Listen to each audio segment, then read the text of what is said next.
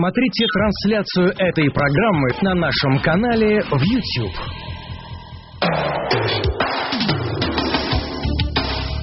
Персонально ваш. 15 часов и 5 минут в российской столице. Это программа «Персонально ваша» в студии Лев Гулько, Нина Русибашвили. Мы приветствуем нашего гостя. Это обозреватель Бахамедиа, правозащитник Зоя Светова. Зоя Феликсовна, добрый день. Добрый, Добрый день. день. Добрый день. Здрасте. А, Зоя Феликсовна, значит, э, вы хотели нам рассказать историю про адвокатский раскол. Мало нам расколов, тут еще у адвокатов раскол. Да, вы Причем знаете, довольно серьезный. Причем все уважаемые люди, с одной и с другой стороны. Да, вы знаете, на самом деле это это мы, журналисты, называем ситуацию в адвокатском сообществе расколом, да, это если очень глубоко копать. А в принципе история почти детективная. А, где-то, наверное, месяца два назад, или, может быть, полтора месяца назад, а, 32 российских адвоката а, написали письмо главе Следственного комитета Александру Бастрыкину о том, что глава, а, внимание, глава адвокатской палаты Башкирии, некто господин Булат Юмазилов, а, занимается коррупцией, да, и они приводили примеры о том, что известно, что а, Булат Юмазилов а, на деньги адвокатов Башкирии, а, значит, эм, снимает здание а, в Уфе, в центре Уфы, это здание для а- адвокатской палаты Башкирии, и это здание принадлежит его теще. А- То есть можно предположить, Мгм. простите, что деньги от этого, ну, от аренды здания ему идут Прибыль. прибыль, да, идет ему в карман, что в принципе, в общем-то, довольно странно. Адвокаты ему деньги давали как? За что? Ну, вы знаете, вот так что устроено у адвокатов, что они оплачивают, они, взно, они взносы А, платят это, в это взнос, да, да, это свою- официальные такие. Да, все я думал. адвокаты в, свою, в своей адвокатской ассоциации э, делают взносы. Там Мгм. эти взносы идут на, на оплату, э, значит, помещений, еще на какие-то там хозяйственные нужды. Вот. И, значит, это письмо подписали 32 адвоката. Среди них были очень известные э, московские адвокаты, такие как Карина Москаленко, а, Илья Новиков, э, Юрий Лапин, а, Юрий Ларин, простите, э, Юрий Костанов, то есть такие звезды адвокатуры, Анна Ставицкая. Э, Подписал это письмо и адвокат из Санкт-Петербурга Иван Павлов. И, кроме того, были не такие известные для нас, но очень хорошие да, адвокаты рег- региональные, которые всего было 32 или 31 человек. Вот это письмо вызвало возмущение среди тоже замечательных адвокатов, в частности, адвокат Генри Маркович Резник сказал, что это донос, потому что адвокаты не имеют права обращаться в Следственный комитет и писать как бы донос на своего коллегу. Зоя Феликсовна, как они должны были решать конфликт, если встать прав- на позицию По Генри Марковича? Да, как, а, э, как я не знаю, как по версии Генри Марковича, это можно, он, когда я попросила у него об интервью, не так давно сказал, что он все написал в своих блогах, да, я, к сожалению, не помню наизусть его блоги в Фейсбуке, не могу сейчас сказать, но как объясняли адвокаты? Дело в том, что есть Федеральная палата адвокатов, которая как, как бы является руководящим органом над всеми адвокатами, и адвокат башкирский некто Буркин об- обращался в эту адвокатскую федеральную палату и говорил о том, что вот у них в их регионе, значит, вот такой коррупционер. Кстати, этого Буркина исключили из федеральной, из этой адвокатской палаты Башкирии за то, что он неуважительно как-то повел себя по отношению к судье. Да? Ну, в принципе, это удивительно, потому что адвокаты должны защищать своих да, коллег в данном случае. Ну вот этот Буркин, он, значит, был таким борцом, правозащитником, и вот он не хотел, чтобы в его родной башкирской адвокатуре были коррупционеры. Не говоря о том, что вице-президент а, башкирской адвокатской палаты уже сидит за то, что он брал деньги, э, за статус, выдавая статусы адвокатов. И можно предположить, что и господин Булат Юмадилов тоже какое-то имел отношение к этому, но это еще не доказано. Так что произошло дальше? Да. Генри Маркович сказал, что они доносчики, что они не рукопожатные. Потом состоялось какой-то, какой, не какой-то, а съезд Федеральной палаты адвокатов, где тоже этот вопрос разбирался, где был дикий скандал и, в общем, такой же шум. И были, были такие документы программные приняты, где было сказано о том, что этих адвокатов, которые подписали, значит, это письмо, их нужно привлечь к административной ответственности, что сейчас и происходит в регионах. Потому что, представьте себе, в Москве невозможно привлечь к административной ответственности вплоть до да, лишение статуса Карину Москаленко, Юрия Костанова, да, вот, э, Илью Анну Новикова, Ставицкую. например. Илья Новиков, он Илью тоже Новиков, да, то есть вот этих звезд адвокатуры, их нельзя. А в регионах можно. И мы знаем, что сейчас в нескольких регионах, я точно знаю, что в Краснодаре, в других, вот идут сейчас эти процессы, где людей, подписавших это письмо, привлекают к административной ответственности и грозят им, что их лишат статуса. Что происходит дальше? Позавчера оказывается, что Бастрыкин возбудил, ну не сам, наверное, его какое-то там башкирское отделение Следственного комитета, возбуждает уголовное дело, внимание, в отношении неустановленных лиц руководства а, адвокатской палаты Башкирии. Ну, Именно вот- установить сначала это. Да, и нужно действительно установить, потому Я что договор подписывал, насколько я слышала, не сам д- договор аренды вот этого помещения, Ну, да, у собственной человек. тещи, не сам подписывал Булат Юмадилов, а его заместитель или еще там кто-то. То есть сейчас Следственный комитет будет расследовать вопрос, Вопрос. почему именно сейчас возбуждается это уголовное дело. И как связано письмо адвоката в Следственный комитет. Вот моя версия такая, что очень даже связано, потому что разразился скандал, потому что выступали адвокаты, и у вас на «Эхо Москвы» Москаленко выступала. Она писала письмо в адвокатскую палату, Э, значит, были статьи в прессе, сама писала несколько статей, и другие журналисты, ну, как-то, видимо, тоже писали. И поэтому это вышло наружу, потому что раньше это все замалчивалось, потому что это, это здание было взято в аренду несколько лет назад.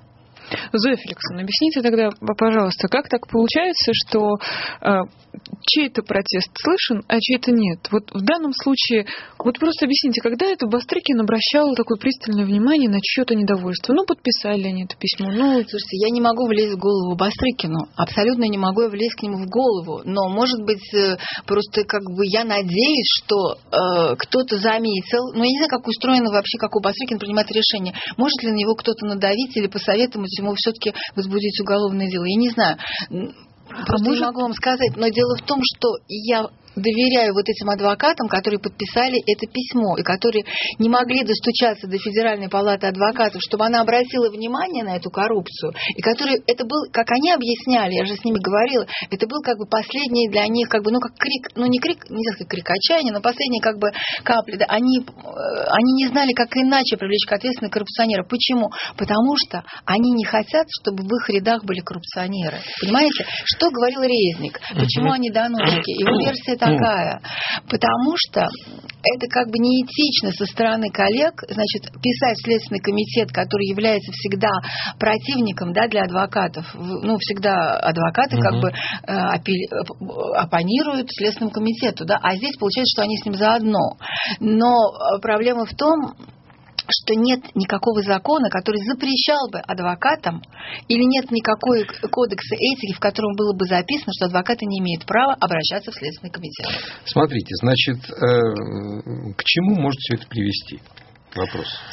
Ну, вот я не для людей, которые нас сейчас слушают, мне Я- кажется, это один из Да, вопросов. мне да, кажется, что к чему приведет? это может привести, я не знаю, я могу сказать, к чему это уже привело. Это уже привело Что? к тому, что это обнажило конфликт, что адвокатское сообщество совершенно не однородно, Ну, что есть везде. адвокаты, так называемые адвокаты-правозащитники, которые хотят очищать свои ряды, которые хотят, чтобы эта профессия была респектабельной, да, чтобы там не было среди членов этой корпорации коррупции, да, чтобы нельзя было за деньги получать статус, да, что нельзя было у своей тещи значит, э, э, снимать значит, помещение у своей тещи, да, федеральная палата не может у тещи главы палаты, не федеральная, простите, федеральная палата мы пока не разбираемся, мы разбираемся с башкирской палатой, извините, пожалуйста. Да, вот это есть такие. А есть адвокаты, которые, э, мы не секрет, да, вот, например, Тамара Георгиевна Морщакова, экс- экс-председатель, экс- экс-заместитель, э, бывший заместитель председателя Конституционного суда, недавно Да. мы с ней записали подкаст, да, и мы как раз ее спрашивали на эту тему, потому что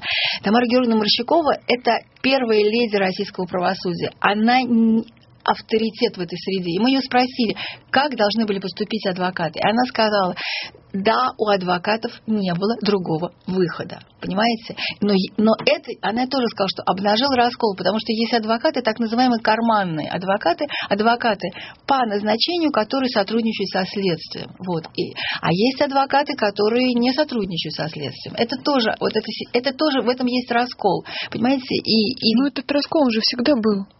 Это Да, же не, он не вчера появилось. Он не вчера, но, он, но, это, но это, понимаете, это как бы взорвало, вот это письмо 32, оно взорвало ситуацию, потому что претензии адвокатов пошли дальше. Они говорят, почему нас не защищают наши ко- корпорации. Вы видели, наверное, в «Новой газете» была большая статья о том, что адвокаты в Лефортово не могут попасть Да, вдвоем под конечно, защиту. конечно, в нескольких, э, Да. так сказать, вот номерах. Потому что там всего, там всего этих шесть кабинетов, а сидит там сейчас, по-моему, больше ста человек, или не знаю. Какие-то лотереи устраивают. Да, они устраивают не лотереи, а жребий. Жребий, жребий, Да, простите, жребий. вот, чтобы туда попасть, в результате все равно не попадает, а следователь попадает. Так вот они говорят, почему наша корпорация нас не защищает? Почему нас не защищает Федеральная палата адвокат, Московская палата и так далее, и так далее? Они не защищают их. Но корпорация, она же встроена условно в эту огромную систему, с которой очень сложно бороться. Нет, подожди, она нет? встроена, встроена, но они должны быть все независимые. Конечно. Ну, должны, адвокат- конечно, Вот но это эти- в идеальном мире. Не, но адвокаты это институт гражданского общества. Конечно. Оно не имеет отношения э,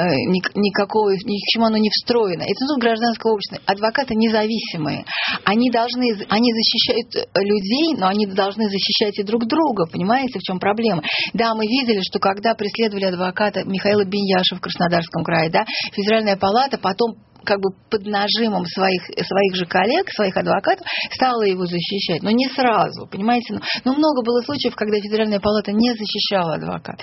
И вот эта вся проблема очень важная, потому что должно быть оздоровление адвокатуры. Каким образом? Ну, я не знаю, я не юрист, я не адвокат, я журналист, я только могу фиксировать... А как правозащитник, как вам кажется? ну, как правозащитник, как мне кажется, я, я считаю, что, что люди, которые на руководящих э, должностях. Раньше был Генри Маркович, он защищал адвокатов. Да, сейчас там какой-то другой глава, да, или еще какие-то люди. Они должны защищать адвокатов. А мы знаем, например, другую историю. Вы помните историю а, с адвокатом Ильей Новиковым, который, можно сказать, защищал табличку у дома Бориса Немцова, который срывали нодовцы. Так он, ну там, он как-то очень экспрессивно это делал, да, и его хотели исключить из адвокатов. И на него написал письмо господин Вадим Клюган, адвокат Вадим Клюган, который является вице-президентом а, адвокатской палаты Москвы, если я не ошибаюсь. Да? Он на него написал, и его дело Ильи Новикова рассматривалось на коллегии адвокатской, да, и его, его и не лишили статуса. Но, по-моему, ему какое-то дисциплинарное взыскание, может быть, дали. Да? Подождите, а у вас вопрос к тому, что Клюгант в принципе написал такое письмо? Конечно. А почему? Ну это же человек, да, что адвокат не имеет права драться с нодовцами. Вот что, в чем была причина. Но понимаете, адвокат, он может, он человек. Если он видит, что происходит Ну, беззаконие, что ему делать? право себя защищать адвокат. Ну, наверное, я думаю, ну, что я так да. думаю, что он защищал в том числе и себя. Но он защищал Потому табличку, табличку, которую срывали. Конечно, табличку и себя, потому что он же тоже мог пострадать. Конечно, так почему Ну. его за это нужно исключать? Или, понимаете, Вопрос. адвокат Ольга Динза, а, значит, была в Лефортово и вынесла оттуда письмо своего подзащитного, где он, по-моему, говорил о том, что его пытают, ну, в общем, какое-то важное письмо. Так ее, значит, осуждали сотрудники Лефортова и написали жалобу в адвокатскую палату. И ее тоже хотели привлечь к дисциплинарной ответственности, понимаете? То есть получается, что что руководство адвокатских палат становится на сторону а, тюрьмы, судей, там вот этих нодовцев. Ну, мне кажется, я как, как, как журналист, как ну, вы меня назвали правозащитником, Да. хорошо, да, я правозащитник, я считаю, что это неправильно. Может быть, я ошибаюсь. Пусть юристы меня поправят и скажут мне, что ай-яй-яй, так Зоя нельзя. Феликсовна, ну вот у нас сейчас идет дискуссия о добрых и злых людях, что вот есть добрые за все хорошее, там, светлое и вечное, и есть плохие. Но вместе с этим, например, в кейсе с Ильей Нов- Новиковым и с Нодовцем, и с тем, как он пытался защитить табличку Бориса Немцова, все-таки, если мы рассматриваем как адвоката, как вы оцениваете его действия? Нет, но он же тогда, когда он защищал эту табличку, и, по-моему, он ударил этого нодовца, да, битой Мгм. или что-то там такое. Ну, был там вот, он же был э, не адвокат, он был не в суде, он был человек. Илья Не при исполнении. Он был не при исполнении, поэтому я не вижу, чем он репутацию адвоката, а, как сказать, уронил. А если, например, он бы ехал в электричке,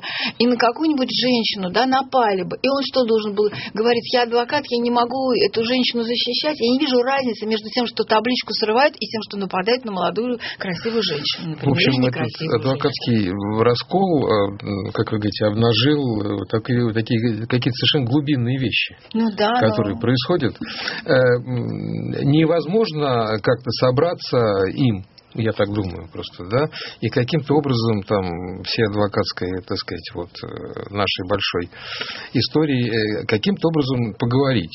Слушайте, ну они собрались, вот я вам говорю, у них был съезд, как-то он назывался, съезд Федеральной палаты адвокатов. Там выступал адвокат Дмитрий Талантов, это глава Удмурской палаты адвокатов, который главный, один из главных диссидентов адвокатских, да, который как раз тоже подписал это письмо 32. И он говорил о том, что мы должны бороться против коррупционеров. А ему кричали, из зала, а другие адвокаты, заткнись, это есть это видео, заткнись вообще, уйди со сцены, ну как-то очень резко это было. Ну, то есть невозможно. Ну, получается, что нет, ну потому что у них, они по-разному понимают эту профессию, понимаете? К слову о тех, кому надо бы сесть и договориться, я напомню, что это программа «Персонально ваша» в студии Зоя Светова, обозреватель Бахамедия.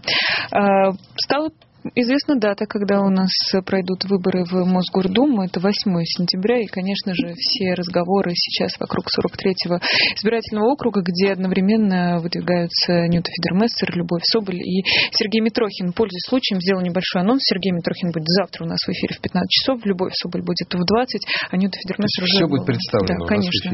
Все будет представлено. А Ньюта Федермессер уже не будет? А Нет, она была, она была она у нас была. вчера в ночном А. эфире, если А. я ничего не путаю. Так вот, к, к этой коллизии вокруг 43-го округа, в частности, к тому, как оппозиция готова к этим выборам. А, послушайте, ну, на самом деле, я думаю, что после того, что я сейчас буду говорить, меня, наверное, закидают гнилыми помидорами. Может быть, и не гнилыми. Может, дизлайками у нас Почему? идет трансляция на YouTube-канале «Эхо Почему? Москвы». Смотрите, к сожалению, я не в этом, не в 43-м округе. Я живу в другом округе. Если бы я была в 43-м, я голосовала бы за Любовь Соболь, хотя Нюта Федермейсер – это моя подруга, э, могу так сказать. Это э, Нюту я знаю очень давно, очень много лет. Э, Было интервью в «Новой газете», я не помню, по-моему, 30 лет, что ли, мы знакомы. Э, Или больше даже, я сейчас забыла. Боюсь соврать. Ну, короче говоря, я была, была очень против, когда Нюта вступила а, в ОНФ. Я считала, что этого делать не нужно. Вот. Но потом, когда э, я была очень недовольна тем, когда я узнала, что она будет в 43-м округе. Вот. И я, честно говоря, могу сказать, что я пыталась ее отговорить от того, чтобы она, я говорила ей, что это ей нельзя быть против А Соболь. аргументы? А, ну, потому что моя версия очень простая. Я вообще-то не политолог, да, я просто человек, который немножко читает Facebook и газеты, да, и какие-то там интернет-СМИ. Вот моя версия была очень простая, что м, московская мэрия, которая руководит выборами, значит, э, решила, что в 43-м округе будет Любовь Соболь, а для того, чтобы она не победила, значит, против нее нужно поставить Нюту Федермейсер, чтобы потом, когда Любовь Соболь не победит, сказать, слушайте, у нас не было никакого административного ресурса, никаких вот этих каруселей, ничего мы не фальсифицировали. Вот просто Нюта Федермейсер, она гораздо лучше Любови Соболь, и она победила. Вот. Дальше. Я, не- и что я говорила Нюте? Я говорю, Нюта, это Соболь, Любовь Соболь, простите, она все равно, в мэрии не хочет, чтобы она победила. Вот. Она в любом случае не пройдет, но просто тебя замажут, и все вот, э, все так называемые либералы, да, будут говорить, что какая ужасная Нюта, в принципе, что и происходит, да, что там такое ужасное, что она продалась власти, Ну, не такое. совсем все, но Ну, хорошо, но большинство или, не- или меньшинство, ну, какая-то часть, да, и достаточно, в общем-то, оскорбительные вещи ей пишут, да. Вот так я говорила. Нюта а, объясняла мне, что она не может, что она в этом округе будет избираться, что она не, что она не может. Насколько я знаю, насколько писали в прессе, она каким-то образом общалась с Любовью Соболь, и Любовь Соболь осталась все равно в этом округе, значит, и Нюта не смогла уйти из этого округа. Значит, дальше что происходит? Нюта Федермейсер, в принципе, человек, который занимается благотворительностью, да, а, и ее хосписное движение, которое она подхватила у своей мамы Веры Миллиончика, которая умерла, да, и Нюта стала настоящей ее последовательницей, и даже, я хочу сказать, превзошла в чем-то свою маму, в том смысле, что она вывела это хосписное движение на такой национальный уровень. Мгм. Что сделало государство? Государство, которое очень хитрое, очень прагматичное, взяло как это хосписное движение просто себе как национальную идею, да?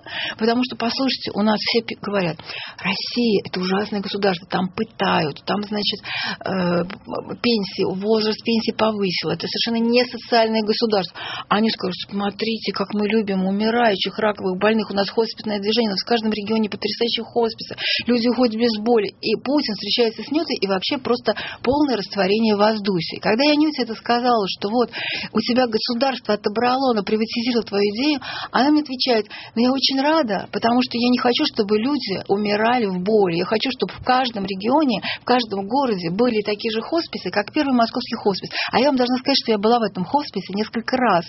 И там действительно а, люди а, счастливы. Это страшно сказать, да, но я видела, например, женщину 38 лет, бывшую заключенную, которую Нюта вытащила из матросской тишины, из тюрьмы ее там не обезболивали, она, у нее была четвертая степень рака, угу. она мучилась от боли, Нюта, благодаря своим связям, да, обратилась в ФСИН, ей разрешили поместить эту женщину в хоспис. Правда, в ее палате сначала было три, по-моему, сотрудника конвоя, пока эту женщину вообще не, ну, не, не закрыли уголовное дело ее, да. И вот я с этой женщиной встречалась, это Екатерина э, Гаврилова.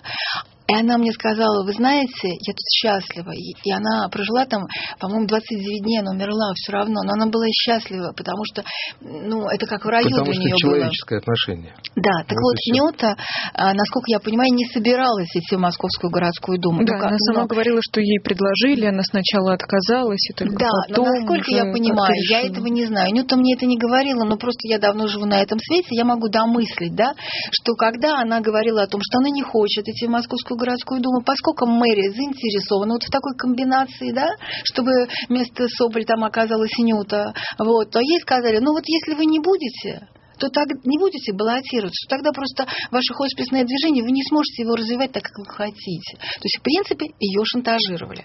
Почему? Вы мне скажете, да, или кто-то скажет, но почему же Нюта пошла на шантаж? Почему она не вышла на пресс-конференцию? Нет, у меня другой вопрос. Почему люди не заступились, вот все ее сторонники, когда они поняли, что речь идет о шантаже? А, они это, может быть, не поняли, потому что она это нигде не говорила. Ну, никто ничего не говорил. Это просто мы догадываемся, да? да? все... Но потом, насколько я понимаю, Нюта, когда уже как бы она поняла, что для нее важно ну, развивать вот это хосписное Конечно. движение.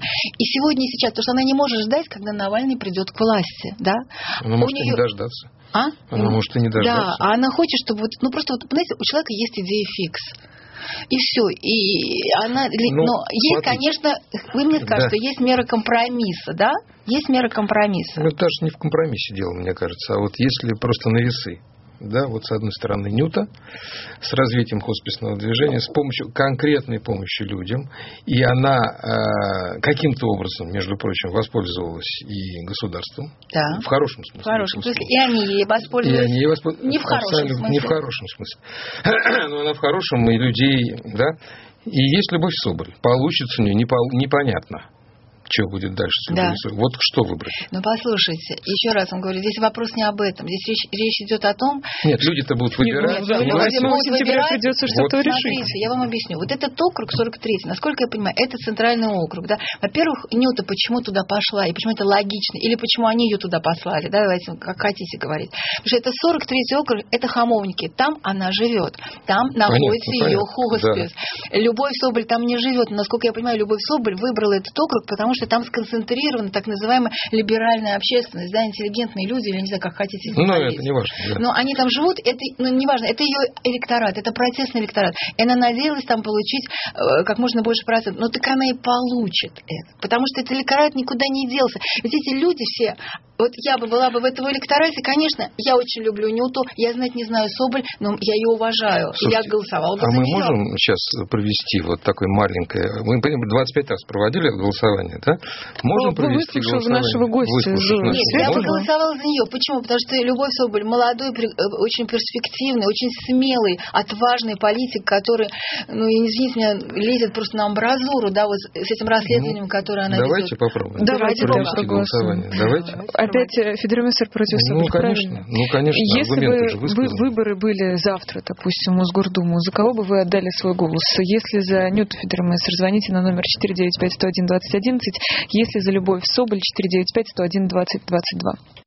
Голосование пошло. Он, э, повторим вопрос на голосование. Фидермессер 495-101-2011 или Любовь Соболь 495-101-2022. Зоя Феликсовна, у нас единственное 30 секунд до Да, новостей. но я быстро скажу, но я хочу сказать, что Нюта Федермейстер, если будет в этой Московской городской думе, она не только хосписами там будет заниматься. Конечно. Она будет вообще заниматься помощью, лоббированием всей благотворительности в Конечно. Москве. И она это прекрасно понимает. Да, это нужно знать просто.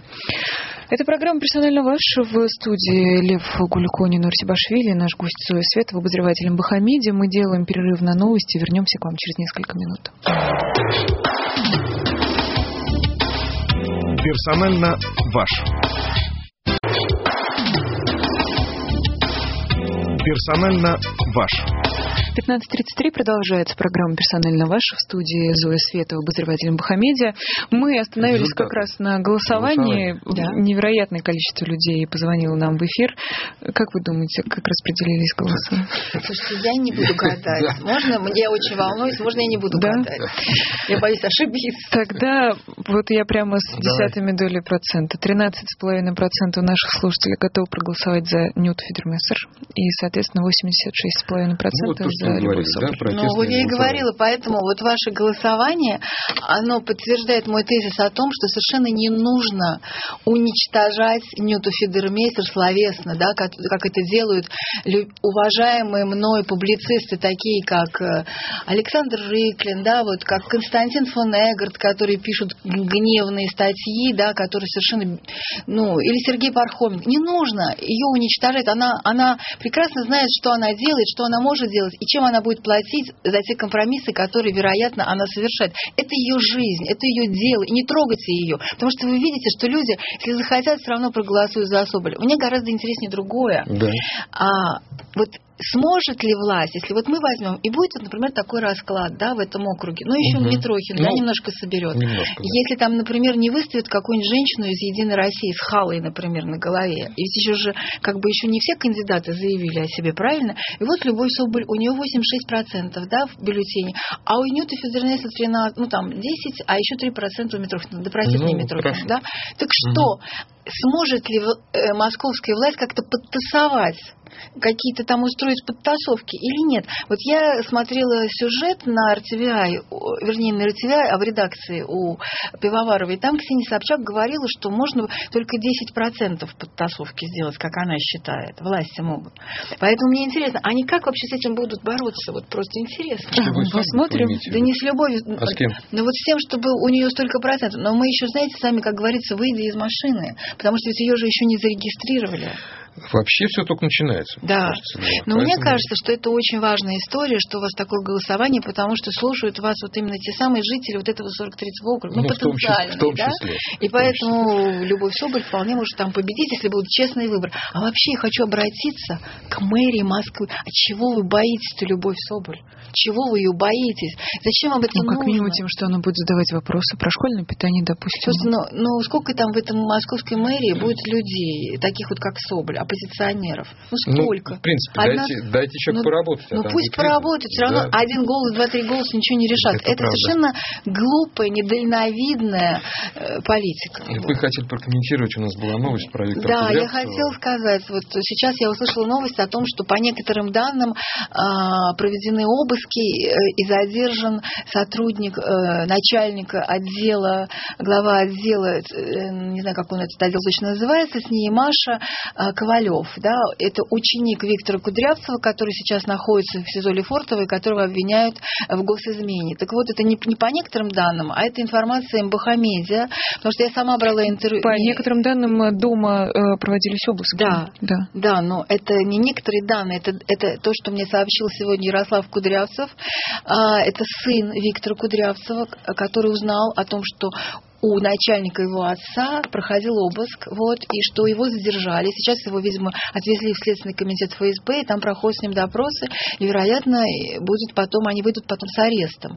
Я знаю о том, что Ковалев, э, по-моему, его зовут Рам- Русла- Роман, да, я боюсь ошибиться имени. э, Сейчас Роман, по-моему. Ну, Да, и вот да. он, он был учеником Виктора Кудрявцева, ему э, 50... Роман Ковалев. да. Роман Ковалев, да, ему, по-моему, 56 или 55 лет, а Виктору Кудрявцеву, напомню, 75 лет. Но вот этот молодой, да, относительно человек был его начальником в отделе, и Виктор Кудрявцев, который уже год содержится под стражей, а, следователь а, оказывал на него очень сильное давление и требовал от него, чтобы он дал показания именно на этого Романа Ковалева.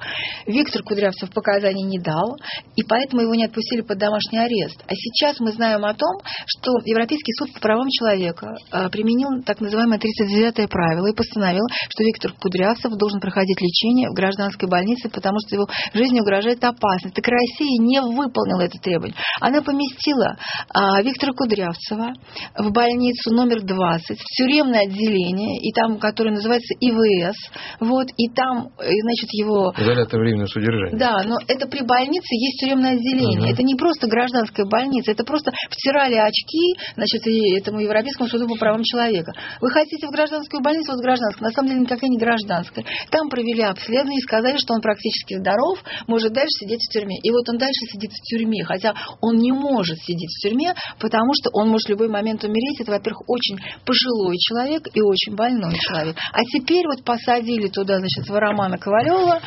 Понятно, он не давал показаний, когда был на свободе, теперь он оказывается в СИЗО Лефортово, и на него будут оказывать А чем вы объясняете такую жестокость системы? Зачем пытать людей? У нас, тем более, вот буквально на днях в новостях стало известно вот показания Виктора Филинкова, фигуранта да. дела сети, которого пытались совершенно чудовищным образом, и он же не один такой Слушайте, но э, в каждом деле, да, которое возбуждено Следственным э, комитетом Российской Федерации или Следственным комитетом ФСБ, если дело возбуждено, значит, нужно, чтобы оно дошло до суда и чтобы оно дошло до обвинительного приговора. А здесь, как говорится, как считают следователи, все средства хороши. Пытки, пытки, пытки здоровьем, пытки здоровьем. Вот не даешь показания на свободе, как это Роман Ковалев. Давай мы тебя сейчас посадим в СИЗО Лефортово. К себе адвокаты ходить не будут, потому что жеребьевка, да, и они туда не попадают. Вот будешь сидеть и будешь думать, где тебе лучше быть, на свободе или под домашним арестом. У этого человека наверняка тоже есть семья, дети, жена, там, не знаю. Понимаете, невозможно считать, что Виктор Кудрявцев шпион. Это невозможно, просто по определению. Ему 75 лет. Он всю жизнь служил э, верой и правдой. Я не устаю это повторять. Сначала советскому строю, да, потом России. Вот изобретал какие-то там, я не знаю, что он там изобретал, этом Санимаше, это, это секретное, да, как Ну, это закрытое Да, но, но во-первых, он, он ну, на определение человек, он коммунист, да, этот человек не мог предавать свою родину. Поэтому для чего нужны эти дела, такие шпионские, псевдошпионские дела? Понятно почему. Потому что нужны все время раскрывать эти дела. Очень трудно найти настоящего шпиона, настоящего госизменника. Я вам честно скажу, я 8 лет посещала СИЗО Лефортово. Я встречала там очень много так называемых обвиняемых в госизмене. И я вам честно скажу, что среди них, ну, поскольку я потом каким-то образом знакомилась с их, ну, не то, что знакомилась с их делами, но разговаривала с адвокатами, да, ну и просто ты понимаешь, что их таких вот настоящих шпионов, их было от силы там совсем немного. Понимаете? Ну, Остальные да. это псевдошпионские Надо дела. же оправдать свою Надо де- оправдать. Деятельность. Да, но просто невозможно таких пожилых людей сажать в тюрьму. А, если позволите, я сейчас немножко тему поменяю.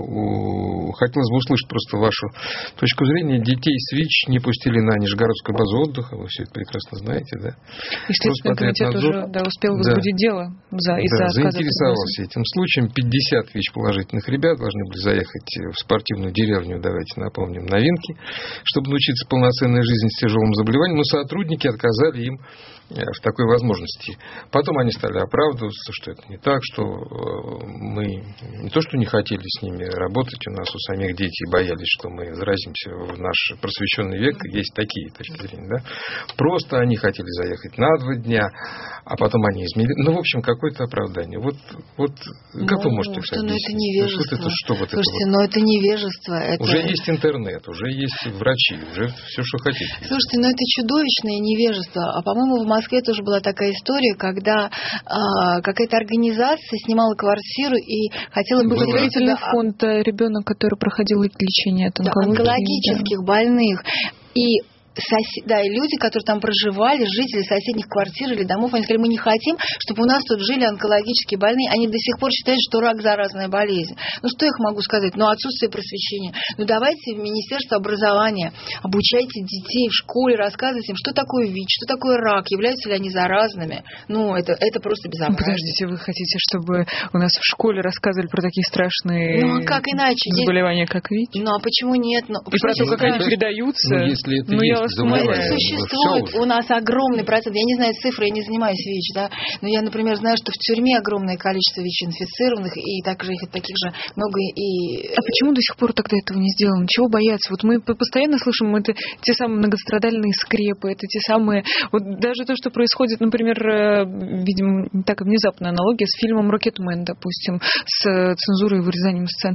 Ну, есть же какие-то такие очень непростые, неоднозначные для нашего общества темы. Почему, например, ВИЧ до сих пор такая неоднозначная история? Потому что у власти, да, и ниже чиновники, абсолютно дремучие люди, которые всего боятся, потому что это вот это советское, как бы чего не вышло, да, и, а- и они необразованные. Как, как люди попадают на, на должности? По блату, за взятки. Люди, не, люди, которые не читают книг вообще, не, ну, ничего не знают, да.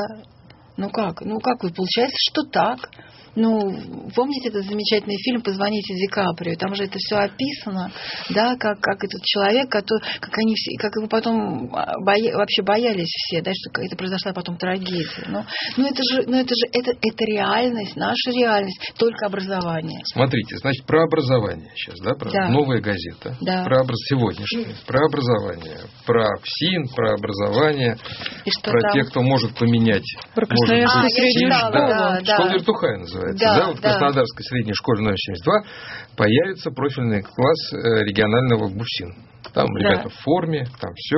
Ну и казалось бы, может быть, они как-то изменят ситуацию. Слушайте, но быть. на самом деле э, эта история как бы не очевидная в том смысле, что я вообще всегда говорю, что кто работает во ФСИН, да, кто эти люди, которые туда ходят, люди идут туда по остаточному принципу, то есть люди идут, которым просто больше некуда пойти, да, это бывшие людей, которых выгоняют там из ФСБ, или люди, которые не находят работу в своем регионе, а там есть только тюрьма, и поэтому они туда идут. Они не любят свою работу. И Образование рабо- у них, как правило, у них нет, ну, Нет, образование да? какое-то юридическое, Ну, они там. школа тюремная какая-то, Ну, как да. там она называется, школа ФСИН, я забыла. ну, курсы. а, да, курс. короче Нет, говоря. не курс, Не нет, есть школа? какой-то, наверное, институт такой, да. Но это не важно, у этих людей нет призвания. Они не любят этих заключенных, понимаете? Они, вот то, что я называю вертухаи, это люди, которые, как правило, закомплексованные, у которых э, несчастная жизнь, и которые потом вымещают свою, свои несчастья н- на тех, которые находятся в их власти. Конечно. Вот, и это страшно, и поэтому, и поэтому нет выбора. Их когда выбирают, тесты проводят там психологи, но очень мало выбора, и поэтому берут тех, кто попадается. Мгм. Поэтому, может быть, если в школе бы нормально, да, преподавали, какие-то были хорошие, условно, ведь есть же хорошие сотрудники в СИН. Нельзя же говорить, что все плохие. Я в своей э, жизни встречала очень много хороших сотрудников в СИН, людей, которые действительно понимали заключенных, которые пытались им помочь. Но э, их было мало, да, но они есть. Вот. И почему бы вот таким вот, или юристам каким-то не преподавать в этой школе и просто не, не говорить о том, что такое работа тюремщика, да, грубо говоря, сотрудников СИН. Это содержать людей, чтобы им было тепло, э, чтобы их стараться перевоспитывать, чтобы их не унижать, чтобы менять их психологию, чтобы они больше в тюрьму не возвращались, потому что людей наказывают, но они их просто там содержат, сотрудники СИН, они не должны их пытать, понимаете? Они должны их, не должны их унижать. Может быть, если вы, но для того, чтобы эти молодые ребята обучились этому, их, у них должны быть хорошие преподаватели. Вопрос второй, где взять Где? преподавателей? Да, ну вы сказали, юристы. Ну, быть. есть юристы, есть адвокаты, Ну хорошо, которые... будут хорошие преподаватели, ребята замечательные выйдут и попадают в эту систему. Да, на В эту Кто систему. кого? Да, вот, вот они такие Слушайте, попадают но в систему. я человек, я оптимист, да, я всегда смотрю на все с надеждой, надеюсь на то, что все-таки наши дети лучше нас, и что, Сто процентов. и что они что-то при- привнесут в эту в новую жизнь другое, да, что они бу- будут знать, что ВИЧ, э, что ВИЧом нельзя заразиться, если ты будешь э, там просто вот есть из, од- ну не из одной тарелки, но сидеть рядом с человеком, Да. что вот так вот нельзя заразиться по воздуху, да, Да, воздушно-капельным да, путем, как грипп, не И что онкология тоже, не, Не слава передается. богу, не передается. Значит, что эти люди, что можно в одном классе учиться с э, детьми э, с особенностями развития. Конечно. Правильно? Может быть, инклюзивное образование. Что еще? Что нужно люди, что должно быть милосердие, что пожилых людей нельзя сажать в тюрьму, и надо их отпускать под домашний арест. Понимаете, там что много-много чего. В общем, надо знать. Чем больше, тем лучше. Ну, образование, вот давайте проговорим про образование. Это тема, которая меня возмутила, и которую много говорили в вашем эфире, это исторический конкурс мемориала. Это совершенно вот как возмутительная раз мы хотели тема. к этому да. перейти, да. Вот. Ну вот, это, это, это я, честно говоря, об этом уже некоторое время назад знала, да, и мемориал просто был в ужасе от того, что происходит. Из регионов стали поступать сигналы, что к учителям, к детям, к родителям приходят сотрудники ФСБ в разных регионах, к тем детям, к тем школьникам, которые участвовали в историческом конкурсе «Человек в истории». Этот конкурс, напомню, уже мемориал организует 20 раз. Я раньше очень много писала там, об этих конкурсах, там совершенно замечательные сочинения времени, и про Великую Отечественную войну, и про сталинские репрессии. Эти дети, они делают такие краеведческие исследования. Или они рассказывают про своих родственников, которые сидели в ГУЛАГе, да, или участвовали в Великой Отечественной войне. Или ходят в архивы, собирают информацию. То есть, по сути, эти дети, школьники старших классов вместе со своими учителями, они делают то, что сделал Юрий Дудь в своем фильме «Колыма». Ну, то есть у, у них нет такого, э, такой аудитории, понимаете? Зоя Феликсовна, вы понимаете, о чем могут беседовать сотрудники ФСБ с этими школьниками? Конечно, я знаю. Что они им говорят? Они вот им как говорят, вы себе это дело я представляете? прекрасно себе представляю. Они говорят, учительницы, Анна там Семеновна или там Зоя Феликсовна, а вы знаете, что вот ваши школьники участвовали э, в конкурсе, который проводил иностранный агент на деньги, там, не знаю, ЦРУ, на деньги там, не знаю, каких-то иностранных фондов, что они ужасные, они научат плохому этих школьников, не смейте их туда И больше пускать. учительница верит в это. Они Нет, она не верит, она в ужасе, потому что а, их а могут... дальше она понимает, что произойдет. Она принимает, что ее уволят с работы, позвонит губернатор и скажет, ну-ка увольте эту Зою Феликсовну с работы, раз. Потом этот школьник, может быть, он не сможет поступить в институт, родители напугаются, но мало ли какие будут лишения у этих людей. А зачем бороться с, с прошлым? А это, это даже не с прошлым, они борются с молодежью. Вы поймите, у нас в государстве сейчас борьба с, не, как сказать, с несознательной молодежью, которая... Бессмысленно, на самом деле. Борьба, борьба абсолютно бессмысленна. Ну, а зачем вот задерживали вот этих ребят, которые выходили на митинги Навального, да? Зачем мы еще ну, во многих регионах ребят, которые там что-то не то, которые от линии партии отклоняются, которые не единороссы, да? Вот им кажется, вот этим ФСБшникам, которые приходят к участникам конкурса, что они совершенно не ту историю рассказывают, ну, историю в смысле историю, да? Но это же не так. Понимаете, это не так. То, что пишут эти дети, это абсолютно та самая история, которая была. Я хотел вас спросить в связи с этим вот о чем. Ксюша Ларина написала большой пост, у нас угу. висит да, да. на сайте, она заканчивает словами «Мы проиграли». Проиграли или не проиграли битву? Смотрите, я тоже очень часто так говорю. Мы проиграли битву. Мы проиграли а, в том смысле, что нас не услышали, да. Но мы битва никогда не проиграна, пока мы живы. И я считаю, то, что мы сейчас говорили, ну, просто нужно опять образовывать людей. Понимаете? Нужно опять идти к людям. Ну, мы не проиграли фильм Юрия Дудя. Сколько там просмотров? 100 миллионов? Я не знаю, там 10 миллионов, 20 миллионов. Ну, сколько это миллионов? Ну, какие-то миллионы, да. Ну, миллионы, да. Это не, там, не знаю, не 5 тысяч просмотров где-то, да. А это, это действительно, это люди, которые смотрят, которые хотят знать, что были, хотят понимать и слышать, что были сталинские репрессии. И это не значит, что мы проиграли. Просто сейчас очень много разных альтернативных возможностей у людей. И то, что пришли к этим э, школьникам и к их учителям, и то, что учителя позвонили в мемориал, да, и сказали, к нам пришли, это говорит о том, что мы не проиграли. Потому что в другом случае они могли просто ничего не сказать и просто больше не присылать на этот конкурс свои сочинения, как уже было, кстати, когда уже были наезды на мемориал. Но они же позвонили. А как вы думаете, за эти 20 лет, что проходит конкурс, что мемориал изменил в сознании молодежи, например, школьников? Или их учителей? А, очень много изменило, потому что я помню, рассказывали мемориальцы, что было у них какое-то обсуждение после очередного конкурса, и, как, и девочка одна, которая участвовала в конкурсе, сказала, но ведь Сталин это был эффективным менеджером, да, он был эффективным менеджером, она где-то это услышала, а другие дети стали с ней спорить, понимаете? Что изменило? Нужно просто почитать эти сочинения, но когда ребенок, ну, школьник 10, да, 10 класса или 9 пишет сочинение о том, что в его там городе были сталинские репрессии, что людей посадили, например, за веру, да, каких-то священников, что, что они приводят их письма, этих священников, потом этих священников расстреляли. Они об этом узнают, и они говорят о том, что это не должно повториться. Их вывод, что это не должно повториться, понимаете? И сейчас просто мы, мы живем совершенно в другой... Мы не можем сказать, что у нас сейчас 37-й год, да, у нас не 37-й год. Мы не можем сказать, что у нас сейчас 82-й год, например, когда мою маму сажали за то, что она опубликовала книги за границей рели- религиозного содержания. У нас, но с другой стороны, у нас элементы и 37-го года, и вот этого 82-го. Ну, возьмите того же Виктора Кудрявцева, возьмите дело нового величия, возьмите ну, все то, то, о чем мы сегодня говорили, понимаете, другие, многие другие уголовные дела. Это же все оттуда идет. Возьмите этих украинцев, которые сидят до сих пор, э, в эти политические заключенные. Этого Олега Сенцова, который до сих пор сидит, ему дали 20 лет за что? Да ни за что. За то, что он был против аннексии Крыма. И он до сих пор сидит, он уже 5 лет сидит, вот сейчас было пятилетие. Недавно была информация, что Станислав Клых, украинец, объявил голодовку. Это человек, которого объявили за то, что он воевал в Чечне. Он никогда в Чечне не был. Ему дали тоже больше 20 лет. Его пытали так, что он сошел с ума. Это что? Это какой год у нас?